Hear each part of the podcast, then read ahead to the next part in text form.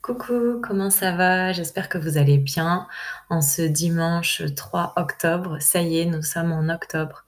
Je n'ai pas vu passer le mois de septembre. Je ne sais pas si ça a été votre cas, mais personnellement, entre mes débuts en tant que professeure indépendante, euh, la mise en place de, de la page web, euh, la distribution des prospectus à l'université, parce que jeudi et vendredi, je suis allée euh, distribuer des, surtout poser des affiches dans toutes les universités de Saragossa et pour, euh, pour créer mes groupes et puis le développement de ma page Instagram. En espagnol, on dit Insta Instagram. C'est pour ça que j'ai dit Instagram. Et du coup, j'ai pas du tout vu le passer le mois de septembre. Ça passe extrêmement vite. Mais je veux absolument me tenir à vous enregistrer ce podcast car je vois qu'il continue à progresser. Donc, ça me donne euh, de, ça, ça me motive à continuer. Donc voilà, j'espère que vous allez bien. Et aujourd'hui, je vous propose un septième épisode qui sera un petit peu différent. Je vous propose euh, de, vous lire, euh, de vous faire un peu de la lecture mais pas n'importe quelle lecture. Je vous propose de vous lire euh, mes premières impressions quand je suis arrivée au Pérou, puisque euh, j'ai envoyé des mails à mes proches pendant, je ne sais plus exactement, mais je pense 9 mois, 10 mois, peut-être un an maximum. Donc je vous propose de vous lire les deux, peut-être trois premiers mails que j'ai envoyés à, à ma famille et mes collègues de, françaises et français. Donc euh, voilà, j'espère que ça vous plaira. Et vous me direz ça et vous pouvez m'envoyer des, des, messages euh, sur mon, sur mon email héloïse.damé.gmail.com ou euh, sur mon Instagram arrobase, oui, les cours d'Héloïse. N'hésitez pas à me dire si ça vous plaît ou si au contraire vous trouvez que c'est pas c'est pas très intéressant et dans ce cas-là je, je réfléchirai à autre chose. Alors c'est parti, on y va. Bonsoir ou bon matin à tous. Ici, il est 18h. Nous sommes vendredi. Je suis arrivée depuis mercredi, c'est donc mon troisième jour ici. Après le voyage, la rencontre avec les deux volontaires allemands, dont Noémie qui partage ma chambre et Julian, l'autre volontaire allemand, j'ai passé une première nuit assez bonne et me suis couchée à 20h, ce qui ne m'arrive en définitive jamais. Après un réveil tranquille, vers 6 heures, je patiente dans mon lit pour ne pas réveiller Noémie en lisant L'espagnol pour les nuls et un magazine de bien-être français qui me réconforte. Mais quelque temps plus tard, je commence à me sentir mal. Il faut dire que j'ai eu la judicieuse idée d'aller me chercher quelque chose à manger dans la rue et j'achète la première chose que je trouve, à savoir du poulet, des frites et des crudités. Je me souvenais qu'il ne fallait pas boire de l'eau du robinet ni boire de l'alcool, encore moins manger des crudités au début du séjour. Mais j'avais omis la nourriture grasse, qui évidemment, avec l'altitude, ne m'a pas réussi. Suite à cela, Noémie m'informe qu'Andrea m'attend à 9h. Je me sens mieux pour coordinarse et faire une réunion avec les professeurs du jardin. Bien sûr, en temps normal, 3h45 de réunion, c'est long. Mais là, dans mon état, cette réunion me semble incommensurable. J'ai dû me présenter en espagnol, parler de la pédagogie en espagnol et surtout me concentrer pour comprendre Andrea et les deux professeurs péruviennes, Erika et Maria Elena. Bien qu'elle m'ait donné une impression de grande simplicité et d'humilité, qui m'a beaucoup rassurée, elle parle extrêmement vite pour moi et surtout n'articule quasiment pas. Si bien que je comprends un mot sur cinq. Et encore. Mon cerveau est en pleine ébullition. Vers 20 heures, je me dis que je ne vais pas tenir. Je sens mon état fébrile du matin revenir. Mais non, il faut que je tienne, c'est important. Le corps a parfois des ressources que l'on n'imagine pas. Je tiens jusqu'à presque 13 heures. Et à 13h15, j'enchaîne avec le repas chez Andrea. La petite péruvienne, assez nette, je ne suis pas sûre du prénom, court vers moi et me fait un câlin. Les enfants me parlent facilement. Wolfgang, il me semble que c'est Wolfgang, s'étonne que je ne connaisse pas le nom des carottes. Evelyne, la cuisinière, me demande quels plats sont typiques de la France. Prise de cours, je lui parle du cassoulet que ma mère sait très bien faire et elle me demande de quel haricot il s'agit. L'ambiance est sympathique. Je réussis à tenir un peu la conversation. Andrea est rassurante et m'explique les choses que je dois éviter de manger au début. Il faut deux à trois semaines pour que l'estomac européen s'habitue complètement. Je le constate, car je m'excuse de ne pas finir mon assiette, chose qui ne m'arrive jamais non plus. Mon appétit est minuscule. Hier, après une petite sieste, je passe ma soirée à vous écrire et réponds aux messages, puis je me couche à 21h. Waouh, quelle progression Réveil à 5 heures. Je m'inquiète un peu, car ma colocataire de chambre a disparu depuis que je suis partie en réunion et n'a pas dormi ici. Me voilà soulagée. Elle réapparaît comme par magie à 7 heures quand je sors de la douche et m'explique qu'elle n'a pas dormi la nuit, qu'elle n'a pas dormi de la nuit, car elle a fait un repas, puis une fête et qu'elle est encore borracha. Ouf, elle est vivante, c'est tout ce qui m'importe. Je commençais vraiment à me poser des questions. Elle se couche, je me lève. Deuxième réunion avec deux volontaires en plus. Je serai dans le groupe des petits, de 3 ans, avec Maria Elena. Elle parle beaucoup de planification, d'activités, de programmes à la semaine. L'approche de l'enfant inspirée de Steiner et des jardins d'enfants Waldorf me parle et m'inspire. Respect de l'enfant, de son individualité, de son rythme, de sa liberté d'être. J'adhère. Au vu des pratiques que je connais, je suis un peu étonnée par les injonctions d'activités pour les 2-3 ans, telles que la ronde, les jeux de ballon, le compte collectif, encore plus par le brossage de dents. Mais j'ai hâte de voir comment ça se passe. Malgré tout, les attentes pour le groupe des petits sont évidemment beaucoup plus souples. Apprendre à se connaître, intégrer les rituels, prendre confiance en soi. Je pense que les activités sont des propositions mais pas des obligations. Enfin, je l'espère. Maria Elena craint les pleurs des enfants pour la première semaine. C'est marrant car pour moi, gérer la séparation, réconforter, accueillir, c'est le plus facile. Nous allons peut-être bien nous compléter. La rentrée est lundi.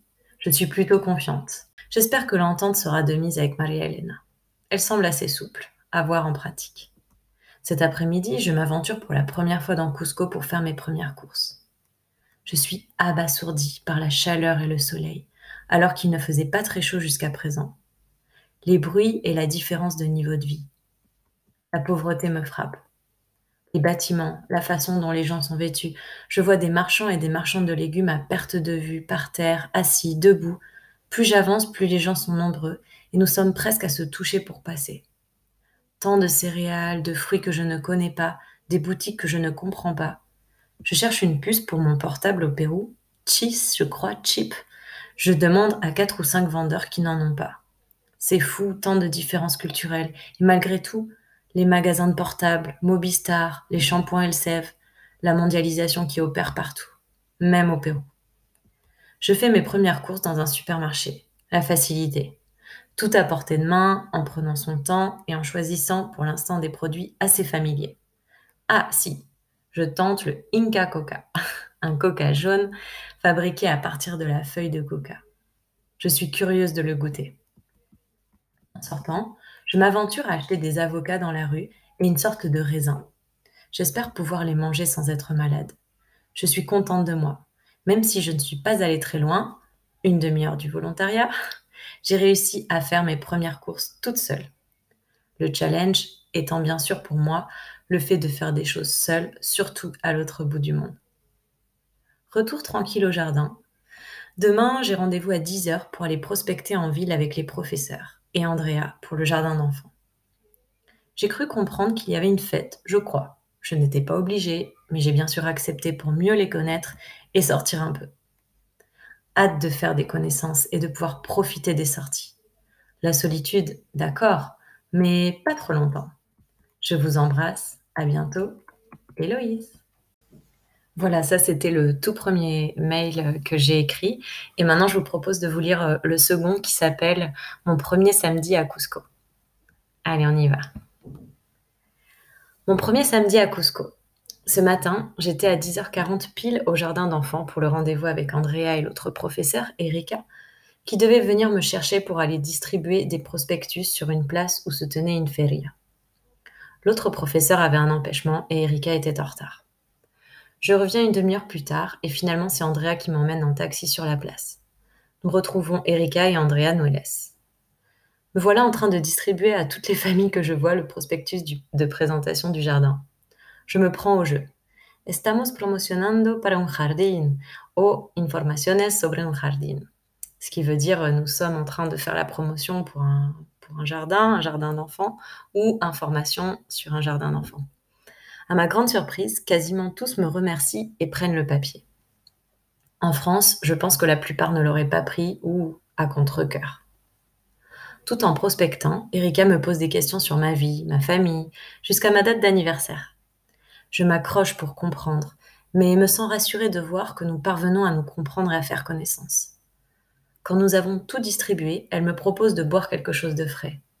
Nous buvons un verre de jus de fruits de la passion. Effectivement, le soleil tape. J'ai même chaud.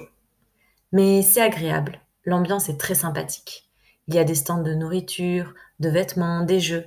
Encore une fois, je ne vois aucun touriste. Je me sens grisée de ma première vraie sortie en journée, de l'atmosphère chaleureuse et de ce moment partagé avec Erika, une péruvienne que je connais depuis deux jours et qui a envie de me connaître.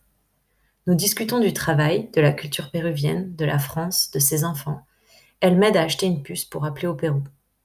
Le temps passe et je finis par lui demander si nous mangeons ensemble. À ma grande surprise, elle me dit qu'il y a ses enfants qui l'attendent, mais que je peux venir manger chez elle.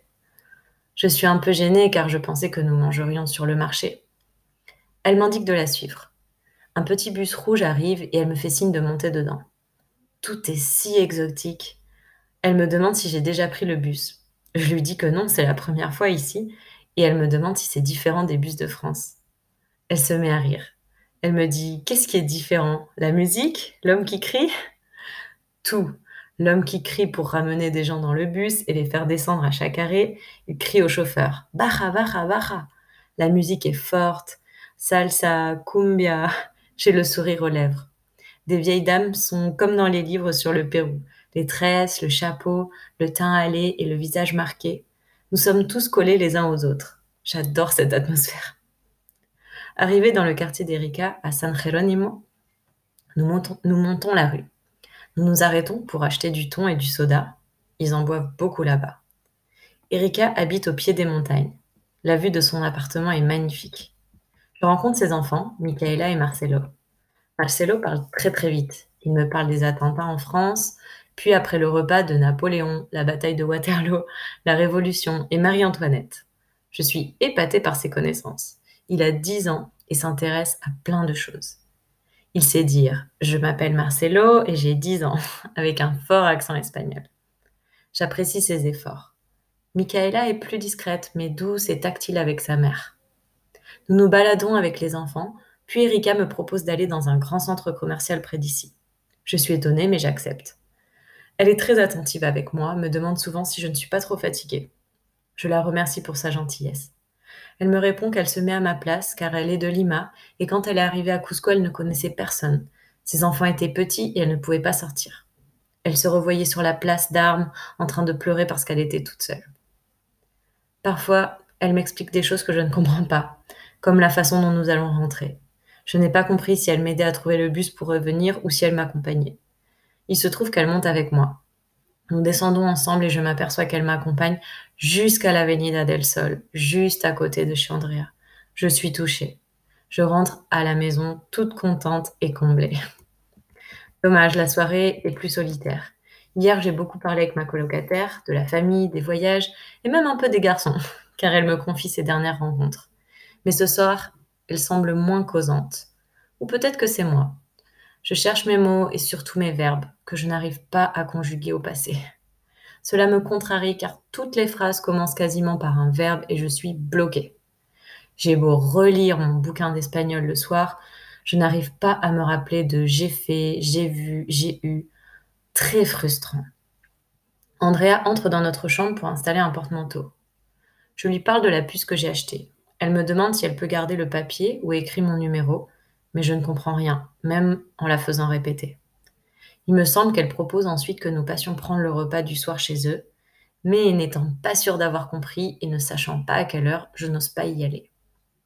Finalement, je monte et sur les conseils de Noémie, je me sers comme une voleuse.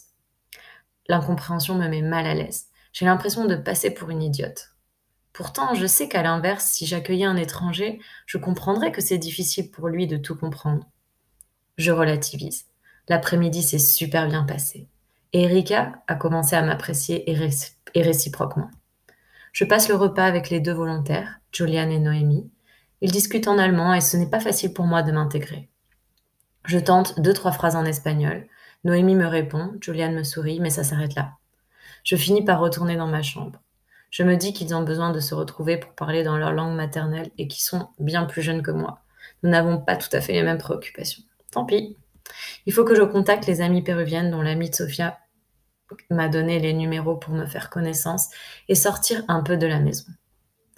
Après tout, en quatre jours, il s'est déjà passé beaucoup de choses. J'espère que vous allez bien de votre côté. Vos réponses me font chaud au cœur. Je pense bien à vous, Héloïse ou Héloïsa. Voilà, j'espère que ça vous a plu de partager ces premières impressions euh, sur le Pérou et en particulier Cusco. En français, on dit jamais deux sans trois. Alors, je vous propose la lecture d'un troisième mail. Le troisième mail s'appelle Domingo y visita del centro, ce qui veut dire dimanche et visite du centre. Coucou les amis, aujourd'hui ce fut une super journée pour moi. J'ai tenu jusqu'à presque minuit hier soir et me suis réveillée à 8h30. Attention, je vais commencer à prendre mon rythme français. Après un brin de ménage à l'étage des volontaires, je suis partie visiter Cusco. J'ai cru prendre l'avenida del Sol, mais ce n'était toujours pas elle. Je suis montée tranquillement jusqu'au centre, beaucoup plus confiante que vendredi. Après tout, si je me perds, je prendrai un taxi. Mais au vu de ce que m'ont dit Erika et Andrea, la ville n'est pas si grande. J'ai avancé tranquillement, repéré une petite rue avec des restaurants accessibles, suivi un passage et là, je suis arrivée sur la Plaza de Armas.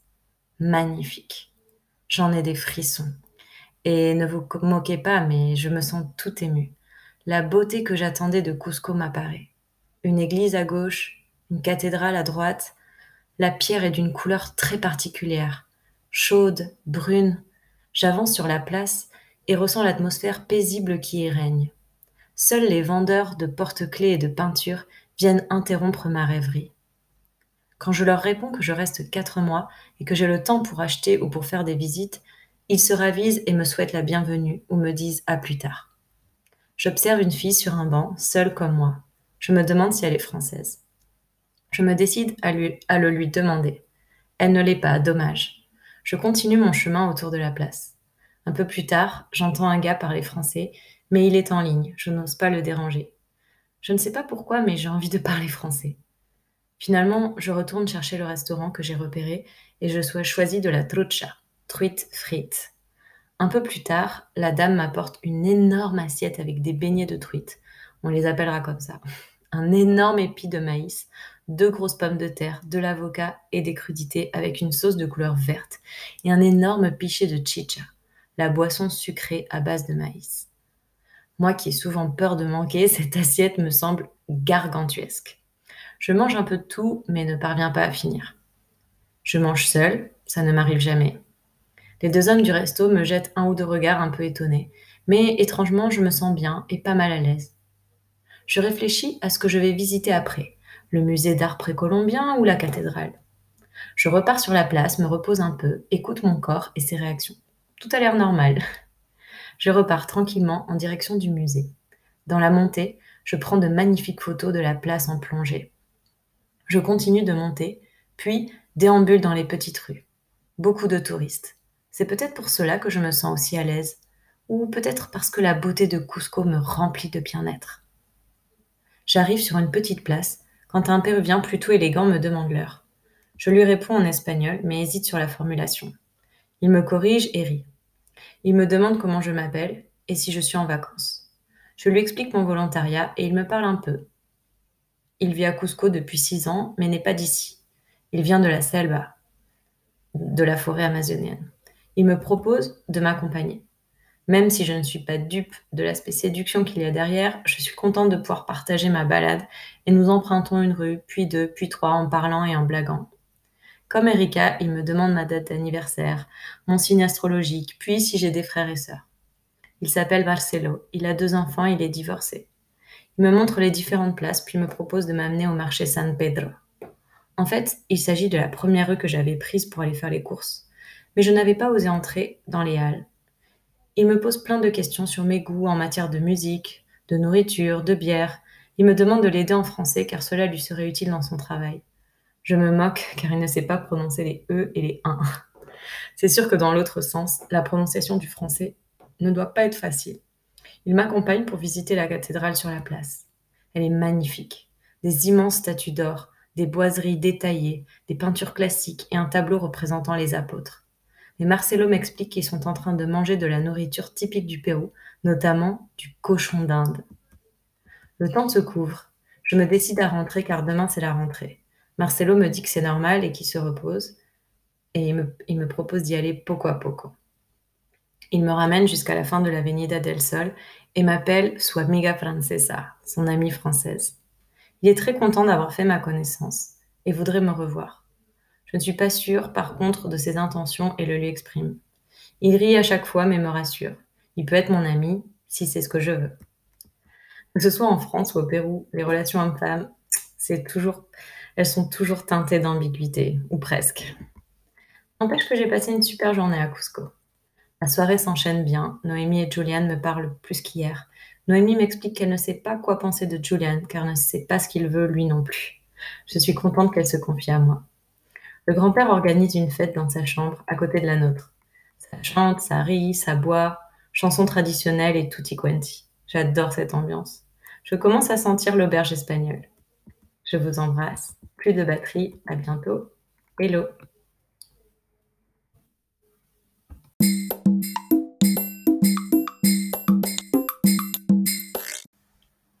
Ok, alors pour terminer cet épisode, je voulais vous proposer de reparler de quelques mots de vocabulaire que j'ai utilisés pendant, pendant la lecture des, mails. Euh, donc je crois que vous connaissez déjà le mot empêchement. Un empêchement, ça veut dire euh, qu'on a eu un imprévu, euh, quelque chose qui a fait qu'on a été empêché de faire quelque chose, qu'on n'a pas pu faire quelque chose. J'ai utilisé le mot un peu compliqué de incommensurablement. L'adjectif c'est incommensurable et l'adverbe, c'est incommensurablement. En fait, ça veut dire euh, incommensurable, c'est quelque chose qu'on ne peut pas mesurer. En fait, si on regarde euh, la racine du mot à l'intérieur, il y a mensurable. Ça veut dire qu'on ne peut pas mesurer. Enfin, in, ça veut dire l'inverse, donc quelque chose qu'on ne peut pas mesurer. Euh, coordinarse, c'est coordonner, coordonner. Euh, en espagnol, on dit se coordonner. En français, on dirait plutôt se mettre d'accord, euh, euh, coordonner les, informations. J'ai utilisé l'expression en définitive. En définitive, c'est un peu formel. ça veut dire finalement, au final. On peut l'utiliser aussi pour dire en conclusion. Mais moi, dans ma, phrase, pardon, c'était en définitive, je ne me couche jamais à cette heure-là. Finalement, ça ne m'arrive jamais. J'ai utilisé le mot borracha en espagnol qui veut dire euh, bourré. Donc bourré, je ne sais pas si vous l'avez déjà entendu, c'est un mot familier qui veut dire euh, être ivre, être sous, on dit en français quand on a bu de l'alcool. Voilà, donc attention, c'est familier, hein, mais vous entendrez beaucoup les Français euh, utiliser ce mot, comme les Espagnols d'ailleurs. J'ai dit aussi la mondialisation opère partout. opère, c'est du verbe opérer, Opérer, euh, ça s'utilise pour euh, se faire opérer quand on a une opération, quand euh, on, va à l'hôpital pour se faire enlever quelque chose ou modifier quelque chose à l'intérieur du corps, on dit être opéré. Mais par contre, quand on l'utilise opérer, opérer ou opérer quelque chose, ça peut vouloir dire aussi agir ou ça peut vouloir dire accomplir une action. Voilà, exactement. Euh, un moment, j'ai dit mon cerveau est en ébullition. Euh, alors, très concrètement, quand on fait bouillir de l'eau, par exemple, pour faire ses pâtes, on va dire euh, porter à ébullition. Vous allez pouvoir lire sur le paquet de pâtes porter, ou le paquet de riz, hein, ça marche pour tout, porter à ébullition, ça veut dire que ça va bouillir, que l'eau va arriver à 100 degrés, il va y avoir des petites bulles et ça va bouillir. Mais là, euh, je l'ai utilisé dans un sens euh, figuré. Euh, mon cerveau est en ébullition, ça veut dire que j'ai l'impression que mon cerveau est en train de bouillir, mon cerveau va, va exploser tellement je fais des efforts en espagnol. Quand j'ai parlé de cochon d'Inde, je ne sais pas si vous en souvenez, qu'au Pérou on mange le cochon d'Inde. D'ailleurs, on les appelle les couilles. C'est un mot quechua. Et euh, le cochon d'Inde, c'est un petit animal. Euh, en, Europe, c'est plus souvent un animal euh, de compagnie qu'un animal qu'on va manger. Et ça se traduit par guinea pigs en anglais. Et en espagnol, on va dire cobaya. Voilà. Maintenant, vous verrez un peu mieux de quoi je parle. Ah oui, abasourdi. À un moment, j'ai utilisé le mot abasourdi. Euh, on prononce pas the dans ces cas-là, on va dire abasourdi en général. Euh, ça veut dire, euh, là je vous lis la définition exacte parce que c'est pas facile à expliquer. Abasourdi, c'est le fait de rester sous le choc ou la sidération d'un événement ou d'un comportement totalement invraisemblable. En gros, ça veut dire voilà qu'on est, euh, on est choqué, on est sidéré par quelque chose. En l'occurrence, j'étais en train de vous parler de, de la beauté. On peut être abasourdi par quelque chose, par une nouvelle, par exemple, par une mauvaise nouvelle, mais aussi par quelque chose de positif. Et là, en l'occurrence, j'étais abasourdie, abasourdie par la beauté de, de Cusco. Voilà, j'espère que ça vous a plu. Ça fait 5 minutes tout pile. Je ne parlerai pas plus longtemps parce que je veux faire des formats plus courts pour que vous m'écoutiez jusqu'au bout. Je vous souhaite une très bonne fin de dimanche et je vous dis à bientôt pour de nouvelles aventures. Au revoir